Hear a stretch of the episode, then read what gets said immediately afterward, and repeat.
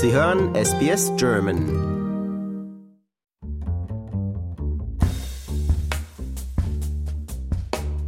Ich habe heute im Studio einen Gast, Daniela Reichert. Sie ist neu in Melbourne und International Partnerships Manager an der University of Melbourne. Hallo Daniela. Hallo Frau Greve, vielen Dank für die Einladung heute. Hallo Julia. Ja, schön, dass du den Weg ins Studio ähm, gefunden hast heute.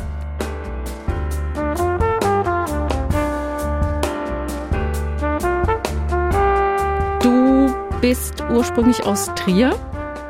Ja, also aus ja, sagen wir mal ursprünglich aus Trier, weil ganz ursprünglich aus einem ganz kleinen Dörfchen im Saarland, das wahrscheinlich die meisten Hörer gar nicht kennen würden. Aber ähm, dann, sagen wir mal so, die formativen Jahre war ich in Trier, ja. Das heißt Schule, Studium? Ähm, äh, äh, den Rest der Schule und dann Studium, ja. Okay. Und dann hattest du einige Stationen, bevor du den Weg nach Melbourne gefunden hast. Ja, wir sind ganz auf Umwegen hierher gekommen. Und wenn ich sage mir, wir, das ist mein Mann, der Australier ist, allerdings auch eingewanderter, ursprünglich aus England. Ähm, ja, ich bin mehr, mehr oder weniger so der, der ungeplante und Zufallsglobetrotter gewesen, weil ich ähm, relativ naiv und auch relativ planlos an die Uni gestolpert bin. Ich wusste eigentlich nur, was ich nicht machen wollte. Und damals ist man ja noch zur Studienberatung gegangen. Ich weiß nicht, ob das immer noch so ist. Und die ähm, haben mich ähm, an sich ganz gut beraten, muss ich sagen. Die haben dann halt so gefragt, was was liegt dir denn, was liegt dir nicht? Und ich habe halt gesagt, ich bin leider nicht besonders gut in Mathe, auch Naturwissenschaften vielleicht nicht so stark, aber interessiere mich für Sprachen und Literatur und so weiter. Und dann meinte die Dame damals, ähm, ja, wie wär's denn mit, das war an der Uni Trier, ähm, äh, die, die war sehr jung damals noch und waren aber ganz stolz, dass sie Japanologie und Sinologie hatten. Und sie meinte dann, wie wäre denn eins davon, weil Asien war da damals, das war so in den 80er Jahren halt, ähm, später 80er Jahre, war da gerade so am Kommen, sagen wir mal. Das klingt jetzt vielleicht ein bisschen komisch. Ich meine, ich war natürlich da, aber das Engagement mit Asien war damals ziemlich präeminent. Und dann ähm, meinte ich, ja, mache ich doch beides, weil ich mich nicht entscheiden konnte. Und dann habe ich halt angefangen mit Japanologie und Sinologie. Und dann kam dann so eins zum anderen. Das war halt ein Teil des Studiums, dass man dann auch Zeit in dem jeweiligen Land verbringen sollte, um die Sprache zu lernen. Und das habe ich dann gemacht. Ich war dann erst in China für zwei Jahre, dann ein Jahr in Japan und da habe ich meinen jetzigen Mann kennengelernt und so kam dann eins zum anderen. Ähm, wir sind dann allerdings, ich bin dann erst nochmal zurück aus Japan und habe mein Studium in Deutschland fertig gemacht, habe dann auch zeitweise noch kurz äh, in Deutschland gearbeitet für drei Jahre bei der Hochschulrektorenkonferenz in Bonn und dann äh, bin ich dann nach Japan, habe dann den Absprung gemacht, wo mein Mann schon war. Der hat damals seinen ähm, Master an der Tokio-Universität gemacht und ähm, dann waren wir da für ein paar Jahre und dann hatte er, wie, wie das so ist, das Leben ist, ist eigentlich voller Zufälle. Wenn, wenn man mal rausgeht, finde ich, kommt relativ viel, ähm, dass man dann machen kann, wenn man möchte und wenn man abenteuerlustig ist. Und der hat dann ein Angebot bekommen, sein Doktorstudium am Massachusetts Institute of Technology in den USA zu machen. Und dann sind wir dann dahin.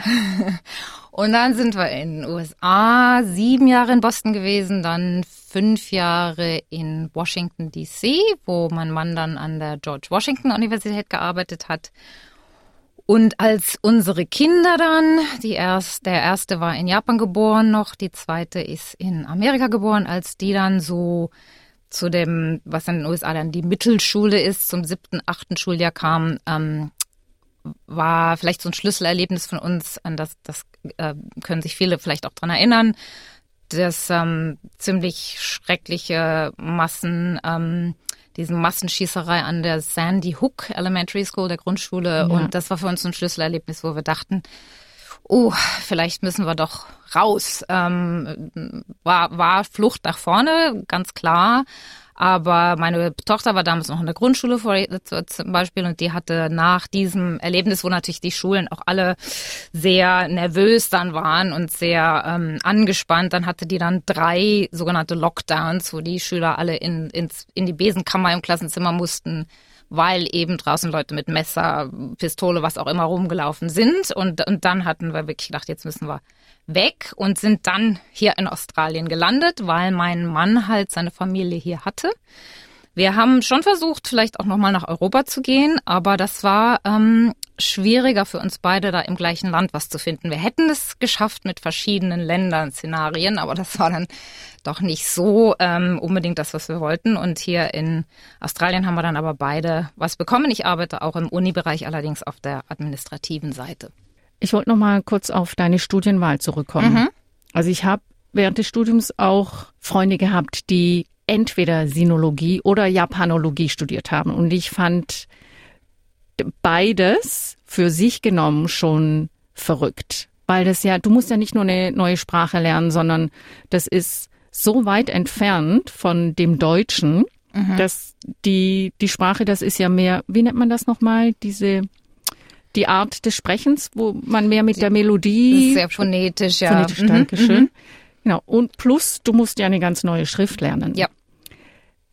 Also erstens finde ich den, den Rat von der Studienberaterin total verrückt. Mhm. Da einer ganz jungen, naiven Studentin im Prinzip zu sagen, ja. mach das beides, ja. dass du das dann auch machst und das dann auch noch durchziehst. Ja, sie hat zu ihrer Verteidigung gesagt, also zu ihrer Verteidigung muss ich sagen, sie hat gesagt, mm, vielleicht nicht beides zusammen. Aber und dann hatten wir uns so geeinigt, also was heißt geeinigt, es war ja meine Wahl, aber sie hat dann gemeint, na ja, okay, das, das kannst du mal versuchen. Ich habe dann so gesagt, ach, ich fange mal mit beiden an und dann kann ich ja dann eins abschieben später und dann irgendwie so eine sogenannte, man sagt ja Hard Science und ich glaube auch im Deutschen hieß das dann so ein äh, ich, ich, weiß gar nicht mehr, was der Ausdruck damals war. Es war irgendwie so genannt, so ein, so ein, so ein ähm, substanzielles äh, Studienprogramm oder so, also Wirtschaftswissenschaften, mhm. Jura und so weiter.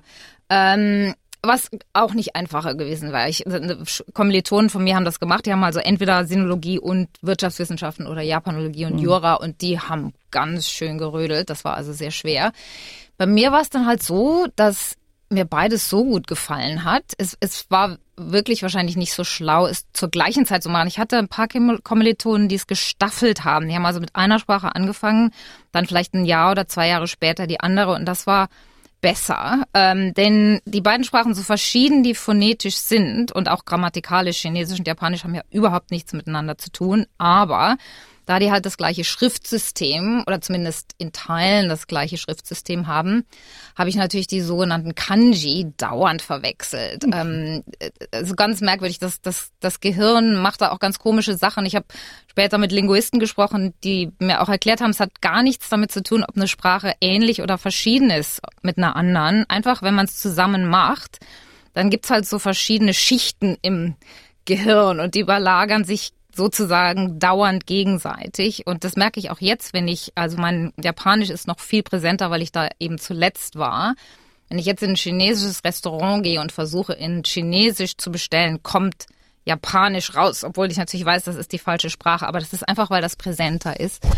Ja, und mit dem, ähm, mit den beiden Sprachen war das dann eben so, dass ich tatsächlich sehr viel verwechselt habe, aber ähm, und äh, aber die Kult auf, auf der anderen Seite, es war ja nicht nur Sprache, es war ja auch Kulturgeschichte und alles. Da war es natürlich toll, die beiden zusammen zu machen, weil es da so viel. Ich habe mich sehr für Buddhismus später interessiert und buddhistische Kunst und Ikonografie und da war das natürlich ein eine einzige Fortsetzung von den ganzen Bewegungen in der Geschichte. Also da da war es toll, aber ähm, würde ich es jetzt nochmal so machen? Wahrscheinlich, weil wir wiederholen ja alle unsere Fehler immer wieder. Mhm. Aber ich würde jetzt sagen, in Sachen Karriere und Berufswahl ähm, ist es vielleicht nicht so toll. Ich hatte damals noch Glück. Wir waren halt so die eine der ersten Generationen, nicht die ersten Generationen, die diese Fächer studiert haben. Das natürlich nicht, aber wo es so ein bisschen breiter äh, erhältlich war, auch viele Universitäten es angeboten zu ha äh, haben. Und, und wir waren damals noch alle sehr gesucht. Also wir sind alle so äh, mehr oder weniger in, in, in Jobs reingerutscht, ohne allzu große Anstrengung, muss ich sagen. Heute wäre das wahrscheinlich schwieriger. Heute würde ich wahrscheinlich in der Tat empfehlen, wenn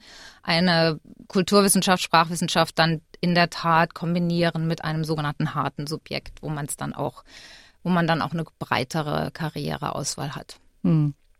Ja, äh, ich habe das gemacht. Ich habe mhm. zwei Sprachen studiert plus Journalistik und Publizistik. Und selbst ich wurde immer gefragt, um Gottes Willen, Kind, was willst du denn damit mal machen? Na, ja, die habe Ja. ich auch oft gehört. Das ist Ja. ja. ganz schön, aber was machen Sie jetzt denn damit? Genau, das kennt man in den Geisteswissenschaften sehr gut. Dabei Ja. sind ja die Geisteswissenschaftler eigentlich diejenigen, die so breit einsetzbar sind, weil die auch diese bestimmte Art des kritischen Denkens vielleicht auch gelernt haben. Ja, auf Ja. jeden Fall. Mhm. Ja. Deine Karriere, die du in den USA dann auch weitergeführt hast oder gestartet hast an den Universitäten, das waren ja sehr renommierte Universitäten. Ja, nicht? ja, das war, also das war ein tolles Erlebnis, das muss ich schon sagen. Vor allen Dingen am MIT, das war also für mich ganz andere Welt, weil ich halt, ich habe kein, keine ingenieurwissenschaftliche Seite an mir und die Ingenieurwissenschaften und Naturwissenschaften sind halt ganz stark am MIT. Die, es gibt auch andere Fächer. Mein Mann hat zum Beispiel Politikwissenschaft dort studiert. Der war da so eine seltene Orchidee. Das wussten selbst die meisten MIT-Studenten nicht, dass es da überhaupt Politikwissenschaften gibt. Aber die Ingenieure und die, ähm, die Naturwissenschaftler, das war schon toll. Das war also das ist wirklich die Crème de la Crème, nicht nur aus USA, sondern die haben auch sehr viele internationale Studenten. Aber ich war besonders auch beeindruckt von den Bachelor-Kandidaten. Das, das ähm, sind halt, das war zum größten Teil waren das ähm, Studenten aus den USA. Später im, im Master- und PhD-Tracks, da kamen dann mehr internationale dazu. Aber einfach diese, das waren sehr, sehr viele wirklich junge Leute, die oft aus Einwandererfamilien, oft so die ersten, die überhaupt an der Uni studiert haben, hochbegabt und ähm, aber unheimlich, äh, unheimlich ähm, nicht unbedingt street smart, würde man sagen. Also die waren, die haben teilweise nie USA verlassen, die sind vielleicht da geboren oder sind eingewandert als junge Kinder dann, aber haben nicht mehr die USA verlassen, hatten auch keinen Pass oft, was dann für uns schwierig war, weil ich war, ich habe mit einem Programm gearbeitet, das diese jungen Menschen dann rausgeschickt hat nach Japan für äh, Internships und Forschungsaufenthalte und da fingen wir oft an mit hast du einen Pass, wenn nicht, bitte beantragen, weil das dauert, bis du den kriegst. Aber die waren einfach so dermaßen ähm, diese, man sagt ja immer so auf Englisch diese Can-Do-Attitude, das war da wirklich so präeminent, das war mir jetzt aus dem deutschen Kontext nicht so bekannt, vielleicht auch nicht, weil ich nicht so viel mit Ingenieurwissenschaftlern zusammen war, aber da war einfach alles möglich. Wenn du die mit einem Problem konfrontiert hast, dann war das so, okay, dann lass mal die Lösung finden. Und ähm, ganz toll war, dass ich hab, ich weiß nicht, ob wir Zeit haben, aber das wollte ich so ganz kurz erklären. Da gibt's so eine Tradition am MIT, dass jedes Jahr die, ich glaube, es war die die, ähm, ich glaube, es war die Klasse, die, die, also der letzte Jahrgang, bevor die den Bachelor abgeschlossen haben, die haben immer einen sogenannten MIT-Hack gemacht, also einen MIT-Trick sozusagen. Und das war jetzt nicht so ähm, Tinte aufs, ähm, aufs äh, Lektoren schmieren oder so. Das war so auf, auf großem Niveau. Und zwar haben sie ein Jahr zum Beispiel haben sie einen, haben die äh, Studenten, die ähm, den äh, Flugzeugmechanik studiert haben, die haben ein Leichtflugzeug auseinandergebaut und dann oben auf der Kuppel des Hauptgebäudes wieder aufgebaut. Ähm, ein anderes Jahr haben sie diese selbe Kuppel ähm, völlig in ein ähm, wie heißt der nochmal aus, ähm, ist aus Star Wars, also in einen R2D2, glaube ich, umgebaut. Aber für mich am beeindruckendsten war, die, äh, das müssen die Elektrowissenschaftler gewesen sein, die haben in einem Jahr eines der alten MIT-Gebäude genommen. Das war so ein 15-stöckiges Haus, glaube ich, mit so ein richtig hässliches 70er-Jahre-Architektur mit sehr regelmäßig angeordneten Fenstern und haben dann äh, da, die müssen da irgendwie in die ganze Elektrik, äh, in die Lichtkabel äh, ähm, sich eingeloggt haben und haben dann dieses Gebäude zu einem Live-Tetris umgebaut. Also in den Nein. Fenstern konnte man Tetris spielen. Mit den Fenstern konnte man Tetris spielen. Das war, das, das äh, war so beeindruckend für mich. Da bin ich heute noch nicht drüber weg, wie die das gemacht haben. Und die machen das dann, die haben das dann so in in einer Nacht- und Nebelaktion. Es ist nicht, dass die da Monate drauf hingearbeitet haben. Die haben das alles immer relativ schnell machen müssen, weil es natürlich auch heimlich gemacht werden musste. Die durften ja nicht erwischt werden von den Hausmeistern und so weiter. Also es war schon schon beeindruckend. Das war, Wow. da war Genie am am am, am Arbeiten wirklich. Das war wirklich Und gut. diese Genies hast du dann nach Japan geschickt. Die habe ich nach Japan geschickt. Die waren halt, ja, wie gesagt, ganz große Genies in ihrem Bereich, aber da mussten wir sehr viel Training und Coaching machen, dass die äh, dort funktionieren konnten, weil Japan war nun auch nicht gerade das einfachste Land, um, um so einen ersten Auslandsaufenthalt zu starten. Für viele war es der erste. Oder um überhaupt mal aus dem Haus rauszugehen. Bis dahin waren die immer sehr behütet. So das, das amerikanische oder überhaupt das angelsächsische Unisystem, Schulsystem ist ja sehr, ist sehr, da ist sehr viel Beratung angeboten, sehr behütet. In, man kann also da tolle Sachen leisten, ohne wirklich ähm, selbstständig sein zu müssen. Also die, viele waren nicht besonders selbstständig, auch nicht so gut mit diesen sogenannten Social Skills, also so diese zum Beispiel, viele kamen rein und konnten mir nicht in die Augen schauen. Also da war viel mhm. so Training für Japan, da war aber auch sehr viel Training fürs Leben, für das ich gar nicht unbedingt ausgebildet war. Also ich wäre jetzt kein, keine Therapeutin oder Psychologin, aber ich habe natürlich selber vieles gemacht, was diese jungen Menschen dann erlebt haben. Also ich konnte da auch so ein bisschen aus dem Nähkästchen plaudern. Und ähm, also ich muss sagen, so, das war wahrscheinlich einer meiner besten Jobs in dem Sinne, dass ich so richtig sehen konnte, was, was nicht jetzt ich persönlich, aber unser Programm da leisten konnte für diese Menschen. Da sind also viele raus nach Japan, die, die wären nicht überlebensfähig gewesen ohne, ohne die Strukturen, ohne die Eltern, wer auch immer ihnen geholfen hat. Und die kamen aus Japan zurück nach nur drei Monaten, sechs Monaten und waren dermaßen, der, dermaßen selbstständig geworden. Also das war schon, schon eine tolle Erfahrung. Und die waren auch so dankbar teilweise. Das war richtig, richtig rührend und richtig ähm, erfüllend, diesen Job zu machen. Das war ganz toll. Oh, das glaube ich. Mhm.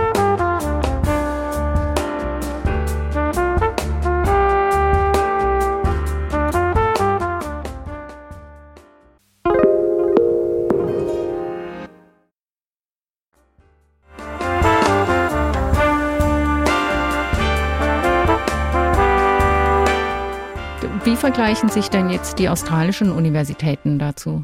Um, ähm, also ich bin im Moment an der Uni Melbourne, äh, die halt eine der besten Unis, also vom Ranking her, soweit man Rankings äh, trauen kann, eine der besten Unis hier ist. Bin da jetzt auch wieder an der äh, Fakultät für Ingenieurwissenschaften und IT, was ja so mein, also ich finde die halt einfach ganz toll, die Ingenieure, auch wenn die, wie gesagt, selber keiner bin.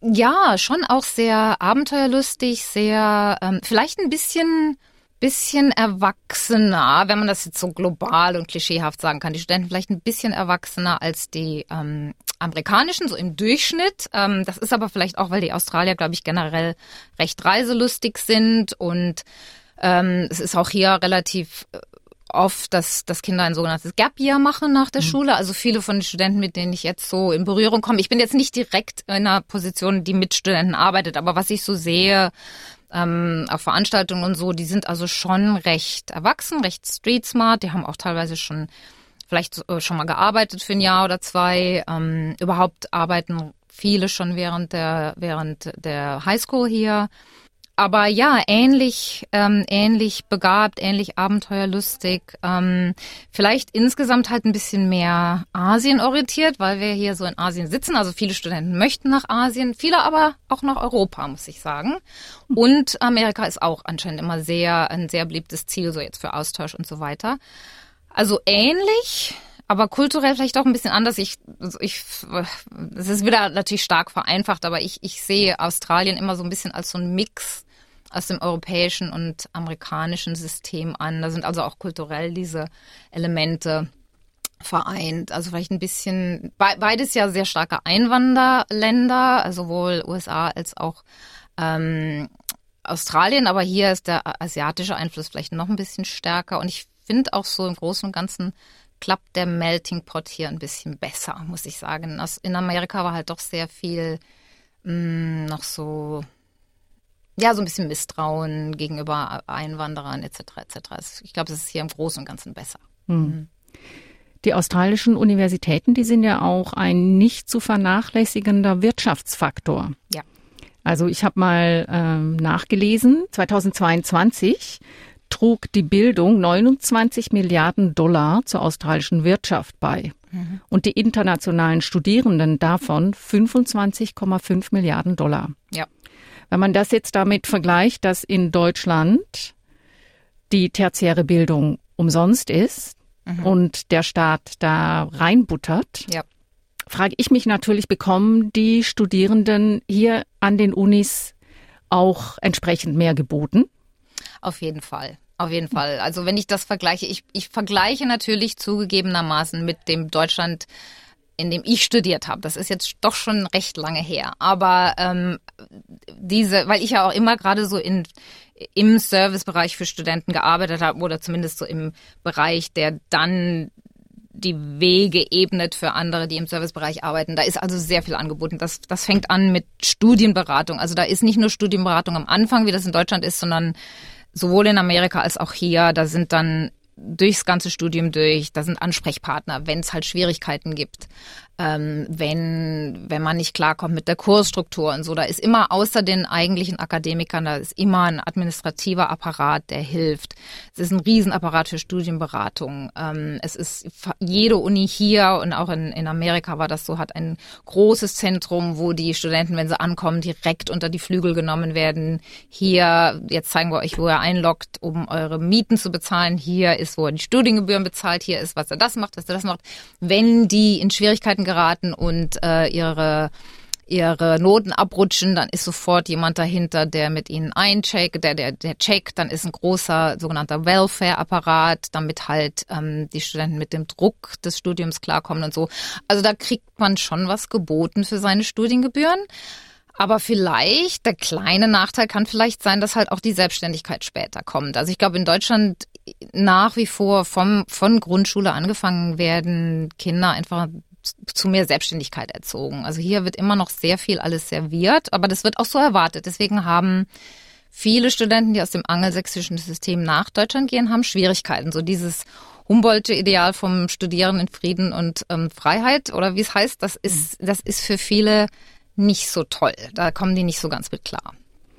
Aber in Deutschland kommen auch viele nicht, nicht klar, klar, mit dieser plötzlichen ja, ja ich will es nicht mal Freiheit nennen, aber Verantwortung. Mhm. Sich, also ich erinnere mich dran, wie verzweifelt ich war, als ich mir meinen Stundenplan selber zusammenbasteln ja. musste, quasi. Ja. Und die Studierenden sind ja zum Teil gerade mal 17, je nachdem. Ja.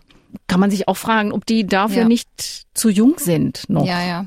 Das stimmt schon und das ist, ähm, das ist auch was Gutes, was hier allerdings nicht durchweg angeboten ist. Es kommt sehr auf die Uni an und welches System die eben adaptiert haben. Aber ich war vorher am RMIT, äh, was gerade nur ähm, an der Straße weiter runter ist von Melbourne. Wir sagen immer so ähm, zum Spaß Straße hoch oder runter. Ich bin halt von RMIT nach Melbourne. Also RMIT war ein anderes System. Da war es ähnlicher dem deutschen System. Man, man studiert ein ein Fach oder zumindest einen, einen, einen größeren Fachbereich vom, vom Grundstudium oder Bachelor und geht dann auch in einen zumindest kognitiven Bereich weiter in im äh, Masterstudium. Also man kann jetzt nicht unbedingt von Chemie auf Flugingenieurwissenschaften umsteigen oder so. Mhm. Äh, Melbourne Uni und die sind da ein bisschen eher äh, ähnlicher wie viele Viele, aber auch nicht alle amerikanische Unis, die haben das sogenannte Melbourne Model oder Melbourne Curriculum. Das ist also ein ganz breites Grundstudium, wo man sich im Grundstudium oder Bachelor, sollte ich sagen, richtiger, gar nicht festlegt. Und man kann so drei oder vier Jahre Bachelor machen und es gibt nur relativ wenige Bachelor ähm, Ströme sozusagen, Bachelor of Design, Bachelor of Science und innerhalb diesen kann man allerdings sehr, sehr viel studieren. Man kann auch ganz breit, es gibt die sogenannten breiten Subjekte und die Wahl, äh, Wahlfächer und da kann man alles Mögliche wählen. Man kann also zum Beispiel IT oder Computerwissenschaften machen und dann aber Architekturkurse belegen oder Kunstkurse belegen. Ähm, also es ist schon so ein bisschen kognitiv, es ist jetzt nicht ganz wahllos, aber, man hat eine riesen Auswahl. Und das erlaubt natürlich ähm, diesen Studenten, die eben wie so viele heute oder, oder vielleicht auch früher gar nicht wissen, was sie machen sollen. Das ist wirklich weit verbreitet und normal. Das erlaubt denen zu schnuppern. Äh, das ist natürlich schon toll. Ich habe da auch letztens mit einem deutschen Studenten gesprochen, der in Deutschland seinen ähm, Bachelor gemacht hat in Chemie und dann aber so auf halbem Wege gemerkt hat, das ist überhaupt nicht sein Ding und er hat dann auch eine Freundin hier kennengelernt und dann hat ein Auslandssemester hier gemacht und dann kam so eins zum anderen und dann hat er sich halt, er hat dann irgendwann gemerkt, er möchte eigentlich IT machen. Information Technology und dann kam er hier und hat also ganz viele, kam dann an die Uni Melbourne, wo das eben mit dem Melbourne Model möglich ist und ganz viele Kurse angerechnet bekommen von seinem Chemiestudium in Deutschland und konnte dann in nur einem Jahr einen normalerweise zweijährigen Master of IT machen und arbeitet jetzt auch an der Uni Melbourne. Also das ist halt auch wieder so diese Flexibilität, aber natürlich es ist kompliziert, diese, diese Qual der Wahl und da das, da schließt sich der Kreis wieder. Da sind dann auch wieder diese Services unheimlich wichtig für Studenten, die dann zu einer Beratung gehen können. Das, da hilft dann jemand, denen dieses System zu navigieren, was, was ziemlich kompliziert ist, aber viele Möglichkeiten bietet. Hm. Und du bist jetzt International Partnerships Manager. Ja, für die Faculty of Engineering and IT. Mhm. Was machst du da? Ja, das ist eine gute Frage. Ich, da ich erst vor zweieinhalb Monaten oder weniger sogar angefangen habe, äh, versuche ich das selber noch so ein bisschen einzugrenzen. Also es ist eine neue Position an dieser Fakultät. Die Uni Melbourne hat Fakultäten, nicht Colleges. Da ist die Terminologie bei jeder Uni ein bisschen anders. Ähm, und die Uni Melbourne ist sehr, sehr aktiv. Äh, überhaupt die ganzen australischen Unis, aber Melbourne vielleicht noch mehr als andere es gibt eine ganz große Bandbreite. Also wir haben natürlich den traditionellen äh, Studentenaustausch, diese Studentenaustauschprogramme, die gibt's an allen Unis weltweit mittlerweile. Da bin ich jetzt nicht so direkt ähm, für zuständig, das machen Kollegen von mir, aber äh, da arbeite ich vielleicht so ein bisschen zu. Aber was wir sehr viel machen, das ist auch weltweit ähm, schon sehr etabliert, aber noch am Wachsen und am Zunehmen. Wir machen sehr viele so sogenannte Artik Matriculation Programs. Das ist also ein Programm, wo jetzt zum Beispiel von Deutschland, wenn wir da mit einer deutschen Uni das haben, sagen wir mal jetzt mal Beispiel RWTH Aachen, ich weiß jetzt nicht, ob das wirklich stimmt, aber da könnte jemand ähm, zwei Jahre im Bachelor von irgendeiner Ingenieurwissenschaft an der RWTH Aachen machen, zum Beispiel, und sich dann aber überlegen, ich möchte aber jetzt auch noch in Australien studieren, aber ich möchte nicht ein Vollstudium in Australien machen. Und dann werden, das, das muss natürlich vorher mit, durch sogenanntes Mapping festgelegt werden, welche Kurse dann Äquivalenzen zu bestimmten Kursen hier an der Uni Melbourne sind. Und dann könnte also ein, sagen wir mal, ein Elektroingenieur anfangen in Deutschland irgendwo oder sonst wo in der Welt und dann Kurse anerkannt bekommen und hierher kommen. Der hatte dann, der kriegt dann, je nachdem wie das Programm äh, arrangiert ist, kriegt er entweder nur von der Uni Melbourne äh, den, das Abschlussdiplom oder von beiden sogar. Das gibt's auch. Ähm, das, ist, das sind natürlich die ganz tollen, wo man dann zwei sogenannte Testamos oder Diplom oder Abschlüsse hat. Äh, aber nur die Studiengebühren, weil hier fallen ja Studiengebühren an, für eins bezahlt. Ne? Macht also Halbzeit in, in Deutschland oder sonst wo, hat dann oft auch die günstigeren Lebenshaltungskosten in dem, in dem Erstland, wo man anfängt und kommt dann für das recht teure Melbourne hier nur für die letzten zwei Jahre oder das letzte Jahr. Und das gibt's also von Bachelor über Master auch im im äh, Doktorandenbereich gibt es solche Zusammenarbeiten, wo ein Doppel-PhD sozusagen arrangiert wird oder ein PhD-Programm, so ein Partnerprogramm, wo die Doktoranden äh, zum Partner können oder hier zu uns können für ein Semester, zwei Semester. Und dann unterstütze ich auch ganz äh, breite einfach Forschungskollaboration. Da muss ich selber nicht so viel machen, weil die Akademiker, die, die leiern das alles selber an und sind da auch sehr aktiv. Aber ich unterstütze halt so ein bisschen, wenn dann ähm, zum Beispiel ein, ein sogenanntes Memorandum of Understanding oder MOU, wenn das dann nötig wird, dann helfe ich damit. Ähm, sehr sehr heißes Thema, nicht nur in Australien, weltweit ist diese sogenannte Foreign Interference. Da wird jetzt hm. ja mit Systemen wie halt Russland und so weiter, wo wo man jetzt nicht so gerne hätte, wenn das ähm, wenn die andere das Regime zu viel von unserer Forschung etc. erfährt, da muss halt jetzt stärker kontrolliert werden und so. Und da werden natürlich auch immer mehr Leute im administrativen Bereich gebraucht, die, die gucken, dass da ähm, die Akademiker entsprechend ähm, gebrieft werden und halt so ein bisschen äh, unterstützt werden, dieses System zu navigieren. Das ist halt sehr viel Kontrolle jetzt. Also das ist so, so meine Rolle. Und dann kommen auch Besucher von Partneruniversitäten und so, da helfe ich dann auch. Das, das ist es so ungefähr. Wenn jetzt jemand von der ähm RTH, RWTH, RWTH. Aachen hierher kommen möchte, um ja. sein PhD hier zu machen. Mhm. Was müsste da passieren? Er müsste zuerst mal, also wenn es jetzt, wenn er schon angefangen hätte an der RWTH Aachen, dann ist es fast schwieriger, weil dann könnte er, dann könnte er aber immer noch versuchen, einen Akademiker hier zu finden, der äh, an etwas arbeitet, was mhm. eben zu dem Thema passt, an dem der deutsche Student arbeitet. Also dann den ist es, Doktorvater. Genau, den Doktorvater. Oder er müsste, er müsste, oder am besten ist es immer den Doktorvater oder die Doktormutter zu fragen. Mhm. Haben Sie äh, Beziehungen zu hm. der Uni in Australien oder der Uni sonst wo? Dann ist es immer relativ leicht möglich, einen so ein als äh, sogenannter Visiting Research Student für ein Semester oder zwei zu kommen. Da muss man dann meistens auch nichts bezahlen, weil die Doktoranden sind sowieso fast überall dieser Tage gesponsert. Der zahlt eigentlich auch an den Unis, wo Studiengebühren anfallen, zahlt eigentlich kaum noch jemand Studiengebühren, weil da gibt es so viele Stipendien etc., die von, dann von sowohl von der Regierung als auch von den Unis, als auch von Institutionen wie DAAD und so weiter. Mhm. Das ist also fast schon eine Rarität, dass heute ein Doktorand irgendwelche Gebühren bezahlt. Aber Lebenshaltungskosten fangen natürlich, fallen natürlich noch an, administrative Kosten. Das wird aber meistens erlassen, wenn da eine Beziehung besteht ähm, wenn jemand noch nicht angefangen hat mit seinem Studium in Deutschland, sagen wir mal wieder RWTH Aachen oder TU Braunschweig zum Beispiel, sind wir im Moment dran, so ein bisschen mit denen zu verhandeln und arbeiten oder, oder TU München, ähm,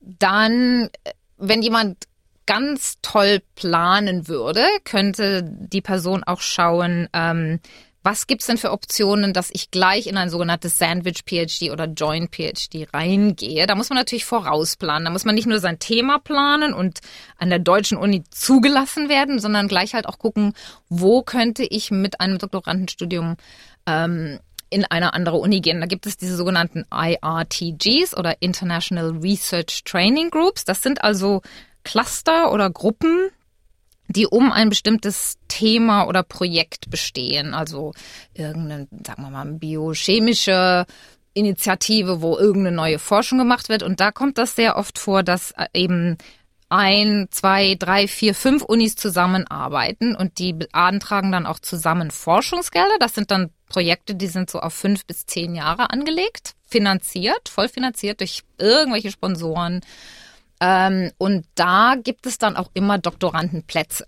Wenn mhm. man also sowas aktiv suchen würde, dann gibt es relativ viele Möglichkeiten, wo man durch so eine Bahn, durch so einen Track, das direkt von Anfang an, man, man, man fängt an in Deutschland, aber geht dann garantiert eine Zeit lang hier an die Uni Melbourne. Mhm. Also es gibt verschiedene Möglichkeiten. Es braucht alles ein bisschen Planung, aber wenn man diese Planung macht, gibt es ganz viele Mobilitätsmöglichkeiten.